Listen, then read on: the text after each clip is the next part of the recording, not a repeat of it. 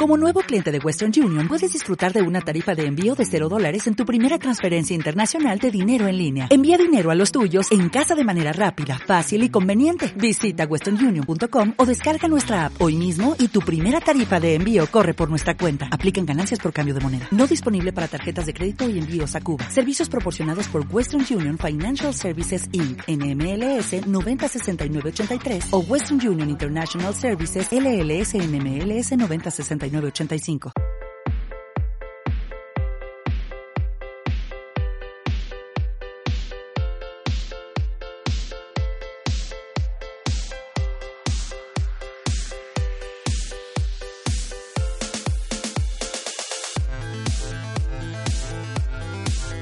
Lemuria es un lugar para aprender, para mirar y para crecer.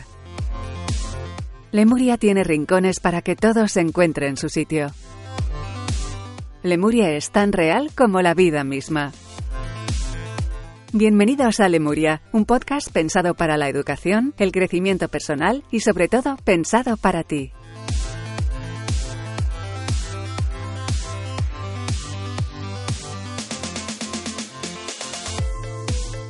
Bienvenidos a Lemuria, soy Rafael González y hoy vamos a hablar con Pilar Jurado. Buenas tardes o buenos días, buenas en general, bienvenida. Hola, gracias. Saludemos a nuestros amigos de México. Ah, por ejemplo. Pues tengo una amiga mexicana en Córdoba. ¿Sí? Sí, sí, sí, que tiene un restaurante en el que se come fenomenal.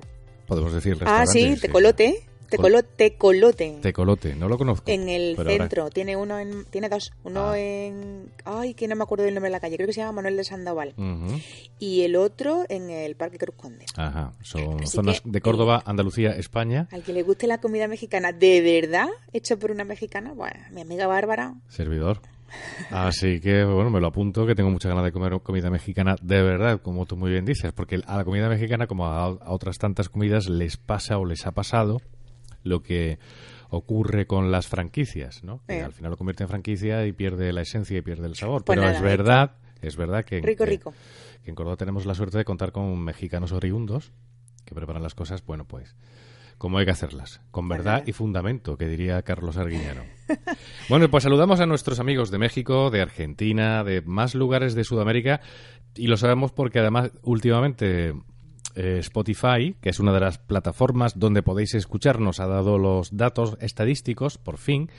Y bueno, nos alegra saber que Bienvenidos a Lemuria se escucha en esos países y que tenemos cada vez más un amplio número de amigos que nos siguen semanalmente. Y que también siguen eh, los programas que hacemos de psicopedagogía con Pilar Jurado de Aprender Pensando, que es una empresa que está en Córdoba, Andalucía, España. eh, y que bueno, es un placer poder contar con ella porque es una gran y enorme profesional. Bueno, Esto es así. gracias. Las cosas como son. Yo voy, siempre voy- digo voy que a a ser asertiva y voy a aceptar a el- Lemuria, no viene, elogio. a Lemuria no viene cualquiera. Si todo sale como está previsto, este podcast se va a publicar el día de Navidad, el día 25. Ah, muy bien. Fum, fum, fum.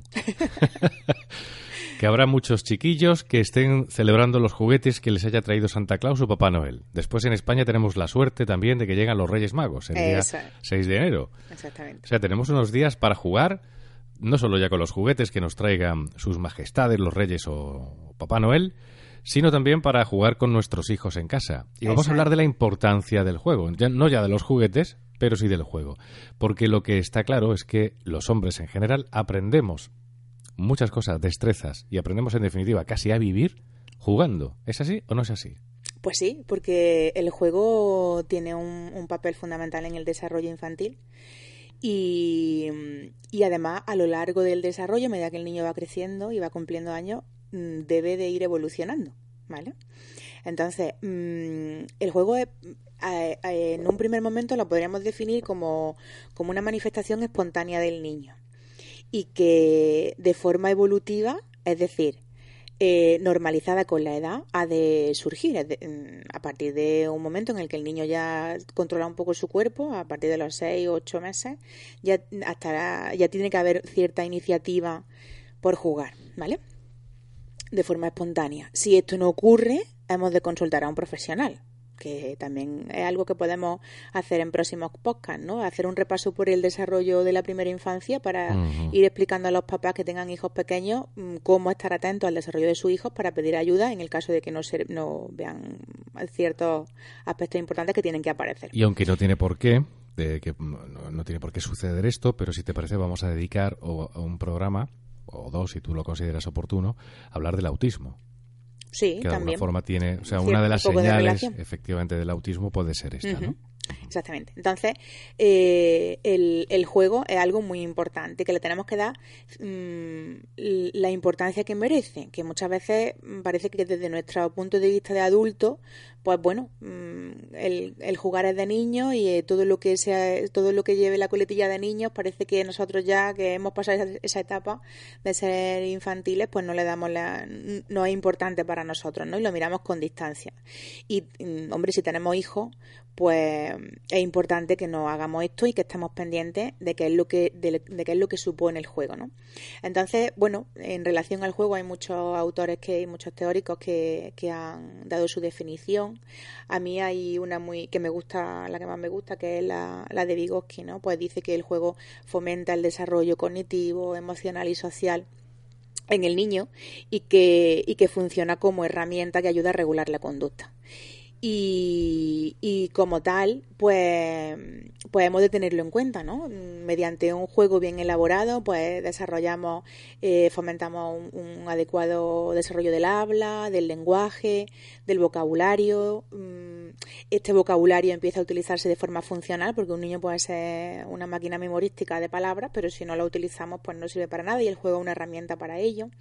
También vamos a desarrollar su, la capacidad pues de crear, de pensar, de elaborar nuevos pensamientos, de resolver conflictos. Todo, a todo eso nos puede ayudar el juego y por eso tiene una función social importante. Y, es, también necesario que tengamos en cuenta pues que eh, y más en, este tiempo en el que bueno la tecnología eh, es protagonista en, en nuestras vidas y que es verdad que a través de la tecnología se juega, pero no hay una interacción entre personas de manera directa, sino que, bueno, si interacciona, interacciona online con alguien que no ves, ¿no? Con lo cual, el que estemos pendientes de fomentar en nuestros hijos escenas de juego eh, real, pues también es muy importante, porque así vamos a compensar un poco pues los hábitos y las tendencias que tienen ahora los chiquillos, ¿no? De, de estar con su con su tablet o con su tecnología, pues bueno, ya lo hemos hablado en otra en otras ocasiones, han nacido en esta era, con lo cual el, su iniciativa hacia el uso de la tecnología le viene casi innato. Y de esta manera, pues podemos un poco compensarla o complementarla, ¿vale? Siendo conscientes de qué es lo que, de qué es lo que el juego le, le aporta.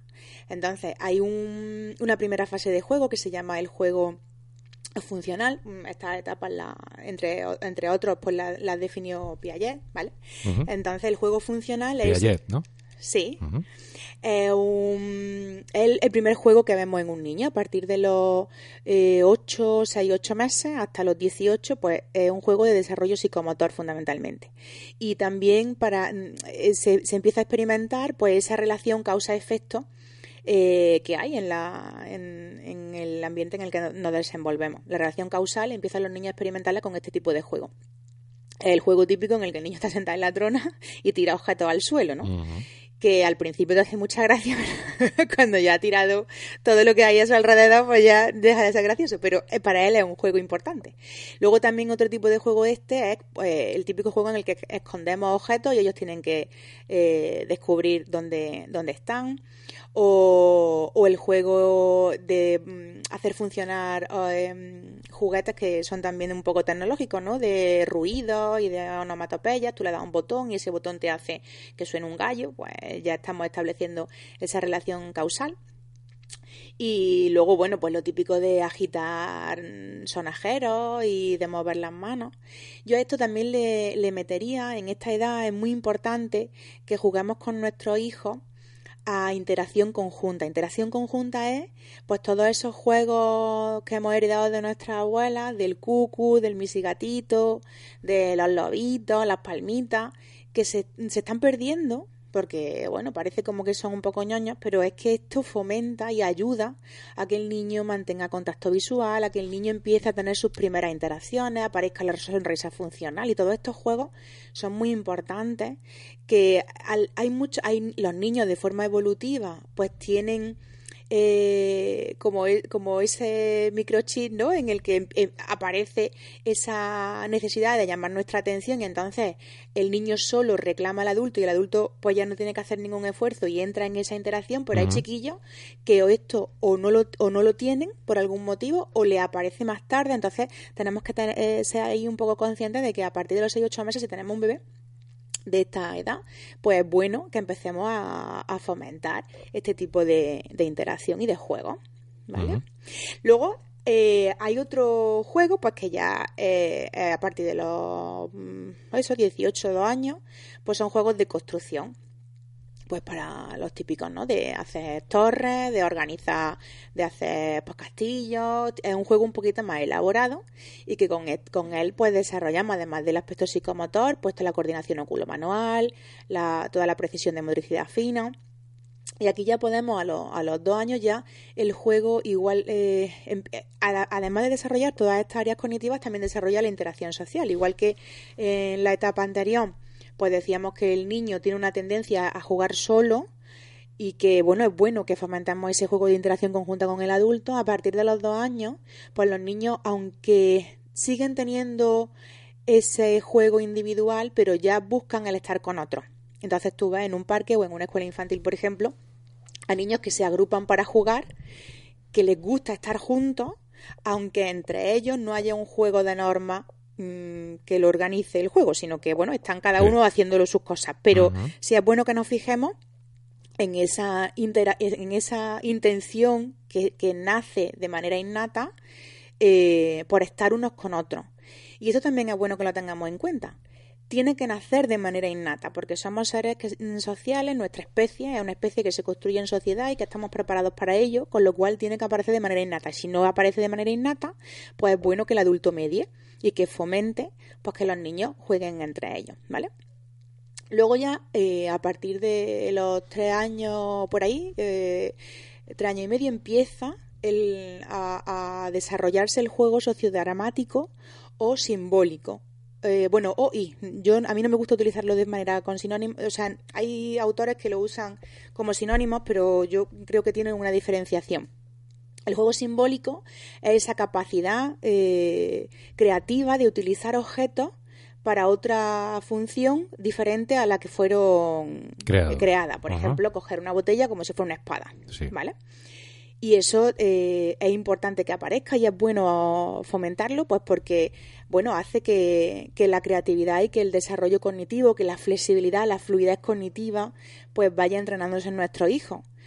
Mm, vivimos en un, en un mundo en el que todo está como muy procesado, todo tiene sus fases, todo está eh, muy Mm, em, diseñado por procesos, ¿no? Y en las empresas todo tiene su proceso y si te sales del proceso de calidad y no sé qué, si te sales de ahí parece como que vives en anarquía, ¿no? Y tenemos la tendencia a tenerlo todo como muy cuadriculado.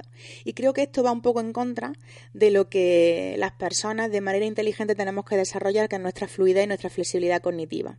A través del juego empezamos a desarrollar esto en nuestros hijos la flexibilidad y la fluidez cognitiva es lo que va a garantizar la supervivencia, porque el mundo está cambiando y nos tenemos que adaptar a diferentes eh, entornos y escenarios y hemos de favorecer esto con nuestros hijos desde pequeños y a través del juego lo podemos conseguir. Un ejemplo personal, pero que tiene que ver con esto, yo me, me recuerdo muy feliz, a mí me gustaban de pequeño los Playmobil, los clics de Playmobil, ¿no? Y claro, en, aquella época no había muchas cosas de Playmobil como hay ahora, ¿no? Eh, yo me recuerdo muy feliz eh, fabricándole objetos, haciéndole casas, eh, utilizando cosas efectivamente, como tú muy bien dices, que estaban creadas para un fin, pero que yo les daba, les daba otro. Entre otras cosas porque no las había. Y supongo que si las hubiera tampoco había dinero para, para, para todo eso, ¿no? Y ahora me llama mucho la atención que efectivamente, si hay, hay chiquillos que les gusten los Playmobil, que también les gustan a muchos adultos, por otra parte, y hay enormes coleccionistas, tienen de todo. No tienen que pensar mucho. Efectivamente, tiene de todo. Tiene la nave espacial para meterlo, en la casa del campo, el, el yate, hasta el yate familiar. Es una cosa como de, como de loco. Claro, es que entonces también, bueno, eh, tú apuntas algo interesante que a mí se me había pasado y es que ya no es solamente que tengamos la vida organizada por procesos para hacerlo todo de forma más ágil y, mm, bueno, todo lo tenemos metido en la agenda para que nos cunda el tiempo y no sé qué, ¿no? Que estamos ahí agobiadísimos con tan tiempo de calidad para todo, sino que es que está todo inventado y como nos lo meten en Inventado y fabricado. exactamente entonces desde la televisión ya no hace falta la televisión ya en YouTube hay personas que se dedican a abrir cajas de juguetes que y de ahí los chiquillos pues van generando gustos e intereses. Entonces claro mm, de alguna manera sí pero me, temo que eso va en detrimento de la imaginación y sobre todo de algunas de las fases que tú estás efectivamente. estás nombrando y que por otra parte son fases evolutivas y, innatas al hombre, y necesaria innatas al hombre, ¿no? O sea que... Entonces yo, mm, vamos, me parecía interesante. saltamos fases. Eso, me parecía interesante hacer esto porque para que las personas, bueno, mm, cuando estén con su hijo en estos ratos de calidad que, que en otros podcasts hemos, hemos dicho, ¿no? Que es importante tener con ellos, dado que, bueno, mm, el día a día en el que vivimos nos absorbe con muchísimas actividades, pues que seamos conscientes de qué es lo importante y de, y de qué manera utilizar esos ratos de calidad y dedicar tiempo al juego eh, es importante. Algo que también em, resta opciones es, bueno, pues tal y como tenemos la vida montada. Antes los críos tenían mucho más fácil salir a la calle a jugar y juntarse eh, muchos para jugar. Ahora, por las circunstancias sociales, por la forma en la que vivimos, pues ya eso no es tan, no es tan viable. Entonces, bueno, los juegos se organizan más en casa o ellos solos. Y el adulto puede tener un papel importante ahí y además, bueno, también cumplimos una doble función de afianzar lazos afectivos con nuestros hijos. Entonces, tirarnos al suelo a, organizar un juego con nuestros hijos mm, me parece algo muy satisfactorio y, necesario y mm, mediante el cual cumplimos diferentes objetivos. ¿no? Me falta, bueno, el, el juego sociodramático, el juego de representación, pues jugar a las casitas, hacer que soy mamá o que soy papá, jugar a las maestras. También depende, también depende del chiquillo, porque, por ejemplo, yo, yo recuerdo a mi hija muy pequeña que le gustaba mucho jugar a las cocinitas, pero le gustaba hacerlo solo sola, ¿no? En cuanto papá o mamá quería acercarse para ella, dejaba de jugar. Dejaba de jugar, sí, era muy curioso. Pero también depende, bueno, del niño y, de la, y, de la edad. Mm, que hay edades para jugar solo y otras en las que te buscan, en fin, que... Vale, vale. Mm, bueno, y luego que cada uno es cada uno, oye. Claro, claro, claro. Eso también es importante. No, lo digo porque vaya que esté alguien escuchando y diga, pues mi hijo no le gusta jugar conmigo y además creemos algún tipo de problema al padre en la cabeza. No, no, ni mucho menos. que también hay niños y puede, niños. Puede haber niños que no quieran jugar con nadie. Pero vamos que, bueno, que hay momentos para todo y que se, y que se puede buscar, a lo mejor ella quiere jugar sola a las cocinitas, pero igual hay otro, otra actividad que sí podría compartir. En fin, que eso es cuestión de ir mm, tanteando y de ir buscando. Luego mm. nos falta... Eh, el juego de reglas. El juego de reglas es un juego importante a partir de los eh, cuatro años y medio, cinco años, los niños ya están, ya están preparados para tener ese juego y es un juego eh, en el que la interacción tiene está marcada por esas reglas, ¿no?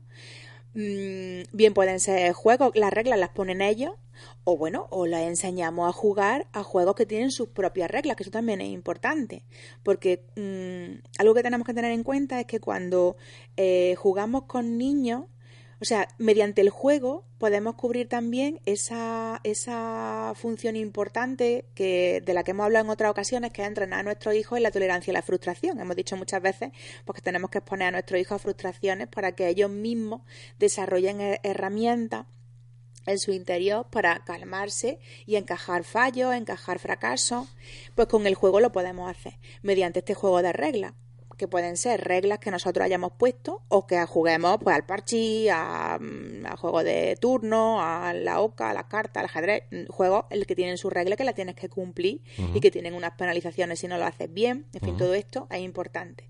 Y luego cuando el niño, cuando el padre o la madre se, se pone a jugar con el hijo, un truquito que tenemos que tener en cuenta es que lo que solemos hacer es dejar a los niños ganar para que no se enfaden. Sí, Entonces, esto ni siempre ni nunca. O sea, tiene que ser algo natural. Si ganas, ganas. Y si pierdes, pierdes. Y si te enfadas, pues entonces lo que está ocurriendo es que hay una oportunidad para enseñar a nuestros hijos a gestionar el enfado, que es algo que tienen que encajar y que tienen que aprender a hacer. Y que ya dedicamos, por cierto, un podcast a eso. Sí, sí, sí, sí. Que podéis buscar si no lo habéis escuchado. Gestionar el enfado. Por cierto, uno de los más escuchados. Ah, bueno, muy bien. Muchas gracias. Según las estadísticas, me, me, remonto a las estadísticas que llevo unos días viéndolas y pasándolo, pasándolo muy bien. Sí, escuchantes.